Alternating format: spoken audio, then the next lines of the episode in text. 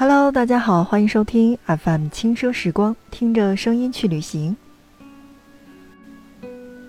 不管是我们在做直播内容的时候也好，还是我们放到网上的录播内容也罢，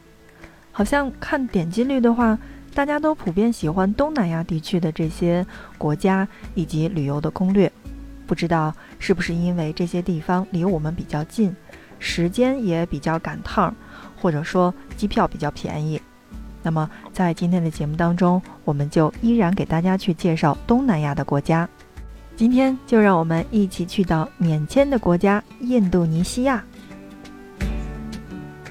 提起印度尼西亚，大部分人的第一时间会想到的是湛蓝的天空，还有浪潮翻滚的印度洋，细腻的沙滩，热带风情的椰子树，还有物产丰富的稻谷梯田，以及肃穆巍峨的活火山，美景丰富多彩，数不胜数。这些热带岛屿特有的景致。吸引着来自世界各地的游客前往印度尼西亚这片乐土旅行。印尼被称为是万岛之国，虽然每个岛屿的面积不尽相同，但却有着璀璨的繁星般数落在印度洋之上，共同构成了印度尼西亚这座岛屿王国。印度尼西亚南北方向横跨赤道，东西方向绵延五千多千米。由大小各不相同的一万七千多个岛屿组成，加里曼丹、苏门答腊等等和这五座岛屿连在一起，占据了全国领土总面积的百分之九十以上。这些岛屿位于太平洋和印度洋之间，也就是著名的环太平洋火山地震带之上。印度尼西亚为数众多的活火山及山峰，也为旅行者们带来了无与伦比的火山徒步精彩体验。而印尼拥有着丰富多彩的自然景观，最高峰塞梅鲁火山、地貌坑洼的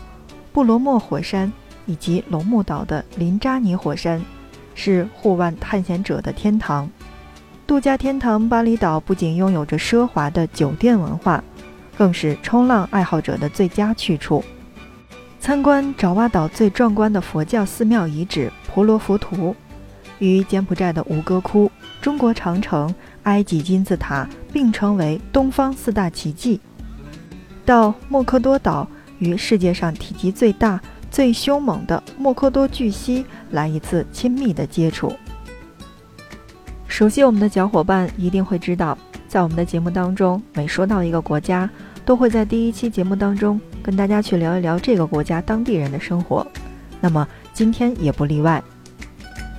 说说当地人的生活，就不得不提到，在印度尼西亚整个城市当中，有一百多个民族，不同民族的人们在印度尼西亚的各个岛屿上共同生活着，其中爪哇族人数最多，占总人口比例的百分之四十五。而对于这样的一个国家，大概约百分之八十七的人口信奉的是伊斯兰教，是世界上穆斯林人口最多的国家。百分之六点一的人口信奉的是基督教，而百分之三点六的人口信奉天主教，其余的人口信奉的是印度教、佛教和原始拜物教等等。对于印度尼西亚来说，宗教是这个国家的立足之本。并且，人们日常生活当中的一部分时间就会被宗教事务所占用，比如在宗教场所进行祷告。伊斯兰教是印度尼西亚的主流宗教，在爪哇岛的城市和乡间有许许多多的清真寺供信徒朝拜之用，而在巴厘岛，以印度教为主的信徒们经常会在海神庙，还有。乌鲁瓦图神庙等圣地去举行盛大的仪式朝拜神灵，人们不仅准备丰富的贡品，也会跳起独特而又神圣的舞蹈。由于不同的宗教有着不同的教义，因而衍生出了对信徒们日常行为的规范以及约束。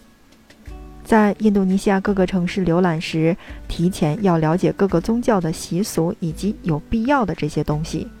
在一些特殊的场合，应该注意相关的礼节，尊重当地人的宗教信仰。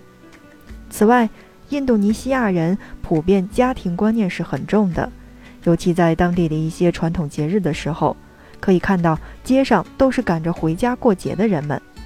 平日里，当地人都是非常和善的，总是面带笑容。走在街上，也会有人来跟你搭讪，问：“嘿，从哪儿来？接下来要去哪儿？”而这些问题，如果你不赶时间的话，也可以坐下来跟他们好好的聊聊天儿。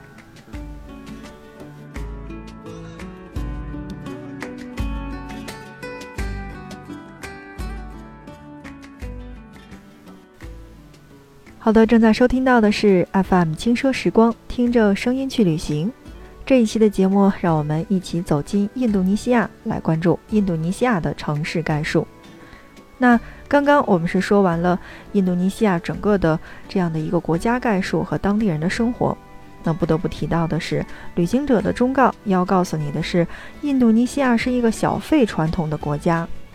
所以一般来说，大部分的中高档餐厅会在结账的时候加上百分之十到百分之十五的服务费。那如果要没有标出的话，在接受当地人服务的时候，建议支付一万卢比的小费，并且不要使用硬币。当然，如果你是自驾的话，那么一定要提醒你的是，印度尼西亚是右驾左行，与中国刚好是相反的。如果是租车自驾的话，那么请一定要驾驶小心。那么接下来的时间，再让我们来关注到的是签证的问题。在节目的一开始，我就说到了哈，那这样的一个地方，也就是印度尼西亚整个国家是实行免签制度的。没错，那自二零一六年的三月二号开始呢，那到访印尼的中国公民享有免签的资格，免签资格是限期三十天。不得延长及转换成其他类型的签证或者是居留签证。那免签政策仅适用于旅游目的，不可用于工作，比如拍摄婚纱照等等。那么一旦发现的话，很有可能就会被遣返。而护照的有效期同样也是在六个月以上。当然了，还有一些小伙伴呢，经常会问到：免签是不是就证明我们不用带护照了，或者说不用去敲章了？那么我要告诉你的是，不是。免签的注意事项呢有很多，比如第一个就是敲章的这个问题。那免签政策规定的是，中国旅行者停留的最长时间是为三十天，而且不可延期。因此，如果想在印尼逗留超过三十天的话，只能申请落地签或者说普通旅游签证。此外，印尼计算天数的方式是从入境当天开始计算的，即使是你当天晚上的十一点三十分入境，也算是一天。那而你即使是在凌晨的零点零五分离开的话，也算是一天。所以这个呢是大家要注意的。而我们所说到的这个敲章问题，就是免签绝对不等于不需要去进行入境签章。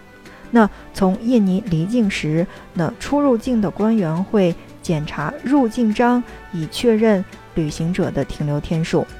如果护照上没有入境章的话，你会被认为是非法入境，会面临着相应的法律处罚。那么，所以通过免签通道的时候呢，一定要先确认护照上是否被敲上了入境章。那如果没有签章的话，那么一定要返回现场，到入境官那儿去补敲。对于很多没有出过国的小伙伴，一说那免签国家是不是就不用拿护照这个问题，那我要告诉你的是，不是。就像我们在印象当中，我们在国内的话，要随身携带身份证。因为你的身份证号码就是你所要证明自己的一种凭证，那么在我们的港澳的话呢，身份证就不起作用了，而相比起作用的呢是什么？是我们的港澳通行证。出了国之后，可以证明我们身份证的唯一就是我们的护照，所以护照是必须要带的。那不知道没出过国的小伙伴们，对于我这样的解释满意了吗？当然，如果说是走的自由行的小伙伴的话，那一定要注意，去到印度尼西亚的时候呢，这个免签的入境口岸基本上是对旅行者开放落地签，那所以口岸会有落地签以及免签的两条通道的。如果旅行者通过的是落地签的这个通道入境的话，不但不能享受的是免签的待遇，而且还要交纳三十五美金的落地签费用。这个是你在入境的时候一定要看好，然后再走这个通道的，这是我们所要注意的。当然了，这个免签适用的很多的口岸是都可以用到的。那不知道你有没有喜欢去到印度尼西亚呢？嗯，如果你喜欢这样的一个地方的话，那不妨去上网查一查，这个口岸真的是很多。当然，在出入境口岸的时候，一定要注意我刚才说到的那个敲章的问题。好的，那看看时间，我们今天的节目就是这样了，感谢大家的收听。不知道这一期的内容有没有帮助到你呢？那还是同样的话语，那我们的节目希望你的订阅，因为你的订阅是对我们节目的最大的支持。同时，你有什么好的意见和建议的话呢，也可以提给我们。今天的节目就是这样，感谢你的收听，我们下期不见不散。